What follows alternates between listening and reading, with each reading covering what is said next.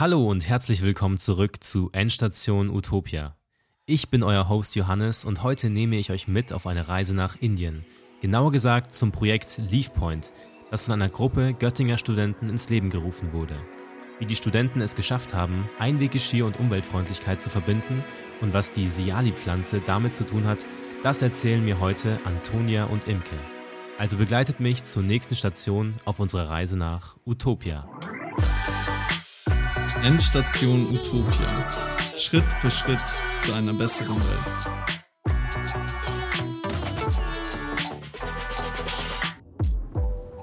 Ja, hallo Imke und Antonia. Schön, dass ihr heute beim Podcast dabei seid. Ja, danke für die Einladung. Wir freuen uns sehr dabei zu sein. Ihr seid zugeschaltet aus Göttingen und ihr wollt uns heute ein bisschen was erzählen über das Projekt Leaf Point. Für all unsere Zuhörer da draußen, was macht euer Projekt in ein bis zwei Sätzen zusammengefasst aus? Also unser Projekt versucht, Umweltschutz einfach zu gestalten. Wir wollen dieses Ziel erreichen, dadurch, dass wir umweltfreundliches Einweggeschirr aus Blättern produzieren. Und bei der ganzen Produktionskette wollen wir von vorne, von dem Pflücken der Blätter bis hin zu, zu dem Endkunden darauf achten, dass wir Umwelt auf die Natur achten und genau auf ähm, soziale Aspekte. Das klingt sehr cool. Jedes Projekt versucht ja immer, ähm, gerade auch beim Social Entrepreneurship, ein Problem zu lösen. Und welches Problem versucht das Projekt LeafPoint zu lösen? Also wir haben ähm, zwei Probleme, die wir lösen. Zum einen den ökologischen. Ist es einfach so, es gibt schon viele biologische Alternativen auf dem Markt. Das Problem ist aber, dass äh, dort häufig Monokulturen verwendet werden, um die Ressourcen zu beschaffen oder auch Regenwald abgeholzt. Und schlussendlich viele der Produkte einfach auch viel zu lange brauchen, um in den Kompostieranlagen zu kompostieren. Heißt, schlussendlich doch verbrannt werden müssen. Ähm, unsere Lösung dafür ist einfach die Siali-Pflanze, die zum einen in wirklich innerhalb kürzester Zeit kompostierbar ist und auf der anderen Seite, dass wir schon direkt bei der Beschaffung der Ressourcen eben darauf achten, dass Lebensraum für Mensch und Tier erhalten bleibt. In ähm, Andhra Pradesh ähm, pflücken die Bewohnerinnen der Wälder dort die Blätter der Siali-Pflanze per Hand und äh, stören die Pflanze so eben nicht in ihrem Wachstum. Genau, und ähm, wir wollen äh, das Problem, welches in Indien herrscht, dass Frauen im Durchschnitt 20 bis 30 Prozent weniger als Männer verdienen, ähm, in so, insoweit, insofern lösen, dass wir ähm, Gleichberechtigung schaffen. Wir arbeiten mit DUAQUA zusammen, Development of Women and Children in Rural Areas. Ähm, das ist eine Frauenorganisation. Ähm, Gerade haben wir zehn Frauen Okay, nee, das ist weg. Ähm, genau, ähm, diesen Frauen wollen wir eine, ein, ja genau, Versicherung und ähm, sozialen, sozialen Halt geben und natürlich auch fair bezahlen. Das klingt auf jeden Fall super. Ähm, da könnte man natürlich auch sich fragen, woher kommt euch ähm, die Idee zu dieser Problemlösung, gerade auch wenn's, ähm, wenn man von dieser nachhaltigen, äh, kompostierbaren Pflanze spricht. Wieso sind andere nicht davor draufgekommen und wie habt ihr es geschafft, diese Idee zu entwickeln? Also das Ganze hat eigentlich letzten Sommer angefangen. Da haben wir Krishna kennengelernt. Das ist ein gebürtiger Inder und der ist eben auf unsere lokale Gründungsförderung hier in Göttingen zugekommen.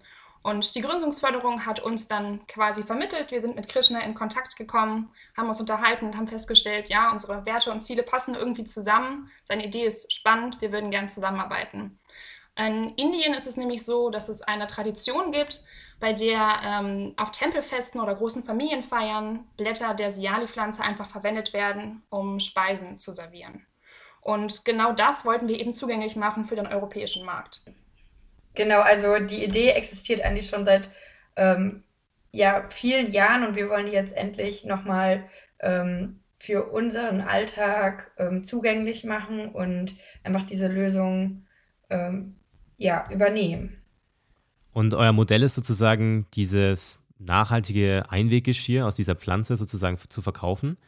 Ähm, und ihr habt ja auch angesprochen, dass ihr für die dortigen Menschen ähm, eine Perspektive schaffen wollt, ähm, denen auch irgendwie Leistungen geben wollt, vor allem auch mit dem, was ihr aus äh, dem Verkauf eures Produktes an Gewinn generieren könnt. Ähm, ein wichtiger Aspekt ähm, für ja, diese Enactus-Projekte ist auch immer, dass ein gewisses Businessmodell dahinter steht und dass sozusagen eine nachhaltige Finanzierbarkeit möglich ist. Wie habt ihr das mit eurem Projekt LeafPoint geschafft? Genau, also wir bezahlen die Pflückerinnen in den Wäldern dort eben ähm, für das Material, die für die Siali-Blätter. Dann wird das Ganze in unserer eigenen Manufaktur in Andhra Pradesh eben von Frauen äh, zusammengenäht mit kleinen Wildgrasstöckchen, heiß gepresst, UV-sterilisiert und ähm, anschließend nach Deutschland eben transportiert. Und hier in Deutschland kümmern wir uns dann eben um den Vertrieb B2B und B2C. Ihr habt jetzt ähm, schon einige Produkte sozusagen in eurer, äh, auf eurer Website verfügbar. Ich habe mich auch mal durchgeklickt äh, und mir das Ganze angeschaut ähm, und ähm, konnte zwar leider noch nichts kaufen. Ich weiß nicht genau, ob das an der, an der Website Development momentan liegt, ähm, ob ihr gerade noch dabei seid, die Website aufzubauen. Wie ist da der momentane Stand? Also aktuell ist es ähm, für ähm, Privatkunden noch nicht möglich, unsere Produkte hier in Deutschland zu kaufen. Wir sind jetzt aktuell erstmal ja, mit, mit äh, B2B-Kunden im Gespräch und starten da gerade erst in den Vertrieb. Genau. Sp äh, später ist auf jeden Fall das Ziel auch, äh, den Einzelhandel ähm, auszubauen und ähm, auch einen Online-Shop, aber das ist wiederum noch ein bisschen weiter in der Zukunft. Und wie lange hat es gedauert, sozusagen das Projekt an den jetzigen Punkt zu bringen, dass man Kontakte mit B2B-Leuten hat, dass man überhaupt verschiedene Produkte zur Auswahl hat? Ähm, also das alles hat letzten Jahres im August angefangen, ähm, dass Krishna auf uns zugekommen ist und unsere Hilfe von Enactus brauchte. Ähm, an dem Punkt hatten wir ähm, dadurch, dass wir schon einen Kontakt in Indien haben, durch Krishnas Bruder, ähm, haben wir dann ihm geholfen, die Produktion weiter aufzubauen, zu erweitern.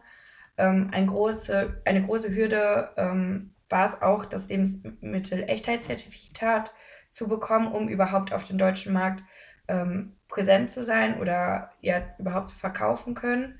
Ähm, dann, ja, es hat, also wir wollten, oder die nächste Hürde war es dann, ähm, das Aufmerksamkeit auf dem Produkt zu erregen. Und das haben wir dann durch die Erstellung der Website und durch die Erstellung von Social Media Kanälen geschafft. Wir sind jetzt so weit, dass wir ähm, fertige Produkte haben. Wir haben sieben verschiedene Teller, davon sind drei Schüsseln und vier Teller. Und wir arbeiten jetzt an einer weiteren Snack Snackbox. Genau, in Indien haben wir bereits auch schon Teller verkauft. Das war quasi so ein bisschen unser Testmarkt, aber in Deutschland sind wir jetzt eben ganz frisch ähm, am Vertriebsstart. Ihr habt ja schon davon geredet, dass ihr momentan noch B2B verkauft, aber euer Ziel ist langfristig auch äh, auf Privatkunden einzugehen äh, und generell eure Reichweite, vielleicht auch Produktpalette zu vergrößern. Äh, was sind dann ja noch andere Pläne und Ziele, die ihr für die Zukunft habt? Ja, B2B und B2C war tatsächlich eine ziemlich äh, schwierige Frage. Da sind wir mehrfach äh, hin und her gegangen, hatten erst angefangen mit B2C, haben dann aufgrund der Corona-Situation gesagt, wir wollen vielleicht doch lieber B2B machen ähm, und sind jetzt dann ähm, auf, auf Ratschlägen und Hinweisen von unseren Advisern doch wieder zu, zu B2C äh, zurückgekommen. Aktuell haben wir ähm, ein bisschen die Problematik, ähm, dass wir unsere Produktion in Indien stoppen mussten, weil wir dort einfach sehr viele äh, Teller fertig haben, hier in Deutschland mit dem Vertrieb aber nicht so weit waren, weshalb wir jetzt ähm, erstmal ähm, an unsere bereits bestehenden Kontakte äh, drangetreten sind und das war vor allen Dingen ähm, B2B, genau. Das heißt, Anfang nächsten Jahres ähm, ist auf jeden Fall das Ziel, ähm, ja, B2B, Einzelhandel und Bio-Supermärkte primär anzusprechen. Ähm, welche Pläne bzw. Ziele habt ihr denn für die Zukunft von LeafPoint? Also ein ganz großes Projekt, was uns auf jeden Fall noch bevorsteht, ist ein Crowdfunding, was wir gerne veranstalten würden, ähm, um unsere erste Lieferung für den B2C-Markt in Deutschland zu finanzieren. Da ist noch die Frage, wann genau wir das machen werden, aber das ist auf jeden Fall äh, definitiv in der Planung und wir sind aktuell auch schon dabei, Videos dafür zu drehen, Text zu schreiben und so weiter. Genau, und durch das Crowdfunding erhoffen wir uns dann auch den Einstieg in den B2C-Bereich. Wir können dadurch Reichweite erlangen und auch schon mal den Kunden unser Produkt wirklich in die Hand geben, dass sie das aussehen, wie die sich anfühlen und wie toll die auch im Endeffekt aussehen. An all unsere Zuhörer da draußen, die jetzt Interesse an LeafPoint gewonnen haben, mehr Informationen findet ihr auf deren Website. Die werden wir auch in den Shownotes verlinken, also schaut gerne vorbei. Und da werden dann auch alle weiteren Informationen zu Crowdfunding-Kampagnen und ähm, sonstigen Plänen äh, gepostet sein. Jetzt ist es ja als sozusagen Gründer oder auch als ähm, Projektteam auch immer so, dass einem im Laufe der Projektphase Herausforderungen, größere und kleinere Herausforderungen äh, entgegenkommen. Ähm, was waren denn eure bisher größten Herausforderungen, die ähm, ihr mit LeafPoint hattet und wie habt ihr es geschafft, ähm, die zu meistern? Ähm, vor kurzem ist ein spannender und attraktiver Abnehmer auf uns aufmerksam geworden und dieser hat Interesse an einer unserer Produkte, aber mit ganz bestimmten Anforderungen. Das heißt, wir müssen genau das Produkt einfach nochmal verbessern und auf diesen neuen Use Case eingehen. Ähm, und genau das ist jetzt erstmal die Herausforderung, die uns bevorsteht und auf jeden Fall möchte dieser potenzielle Abnehmer unser Produkt eben für einen ganz, ganz neuen Use Case verwenden, an den wir ursprünglich gar nicht gedacht hatten, was natürlich total spannend ist, uns aber eben vor neue Herausforderungen stellt. Beispielsweise hatten wir uns vorher überhaupt nicht gedacht, dass jemand 36 Stunden äh, Lebensmittel in unserem Einweggeschirr ähm, aufheben möchte. Genau. Ansonsten eine weitere Herausforderung, die so ein bisschen mit unserer Manufaktur äh, zusammenhängt. Auf der einen Seite ist es natürlich äh, total cool, gerade eben, wenn man solche Abnehmer, wie gerade eben angesprochen hat, dass man eben sehr flexibel äh, auf neue Herausforderungen, neue Produktanforderungen eingehen kann. Also eine eigene Manufaktur bietet halt sehr viel Flexibilität, auf der anderen Seite aber eben auch sehr viel Verantwortung halt eben im Vergleich zu On-Demand, wo man einfach nur, wenn man gerade was braucht, bestellt, haben wir eben auch die Verantwortung für unsere MitarbeiterInnen dort in Andhra Pradesh. Und wenn wir hier eben mit dem Vertrieb nicht so schnell vorankommen, ähm, hat das logischerweise auch direkte Auswirkungen auf unsere Mitarbeiter in, in Indien. Was mich dabei noch interessieren würde, ihr habt es ja sozusagen geschafft, eine eigene Manufaktur äh, auf einem ganz anderen Kontinent aufzubauen. Äh, wie hat es funktioniert? Wie habt ihr vielleicht auch die Kontakte geknüpft? Ähm, gerade auch äh, durch die weite Distanz äh, und auch die kulturelle Differenz. Wie habt ihr das geschafft? Da haben wir den wahnsinnig großen Vorteil, dass unser Kooperationspartner Krishna hier in Deutschland, in Indien, in Andhra Pradesh einen Bruder hat, Hari, und der wiederum dort vor Ort eben die Produktion ähm, leiten kann und eben auch direkt kontrollieren kann. Und da hast du definitiv recht, das ist eine sehr große Herausforderung, vor der gerade viele Nactus-Projekte ausstehen, wenn sie auf einem anderen Kontinent, im anderen Land ähm, eben ja, ihre äh, Projekte aufbauen wollen. Aber wir haben eben diesen großen Vorteil durch, die, ja, durch den Partner vor Ort. Wenn wir schon beim Thema Herausforderungen sind, äh, eine Herausforderung, mit der wir uns gerade alle auseinandersetzen müssen, ist die Corona-Krise die natürlich, ähm, denke ich mal, auch euer Projekt äh, beeinflusst. Äh, wie hat sich eure Projektarbeit durch Corona verändert und welche Schlüsse habt ihr daraus gezogen? Also tatsächlich war direkt vor Corona schon das erste Mal geplant, eben auf den Markt zu gehen, mussten dann aber eben, weil auch in, in Indien die Maßnahmen eben sehr, sehr äh, drastisch waren, unsere komplette Produktion stoppen und äh, konnten eben auch nicht mit dem Vertrieb wie damals geplant direkt anfangen. Also das hat auf jeden Fall massive ähm, Einschnitte ins Projekt gehabt und dann ganz klar hier in Deutschland einfach die Art und Weise, wie man Projekttreffen gestaltet. Es ist schon ein Unterschied, ob man sich ähm, ja, zusammen trifft und in lockerer Atmosphäre irgendwas plant und, und irgendwie Meilensteine ausarbeitet.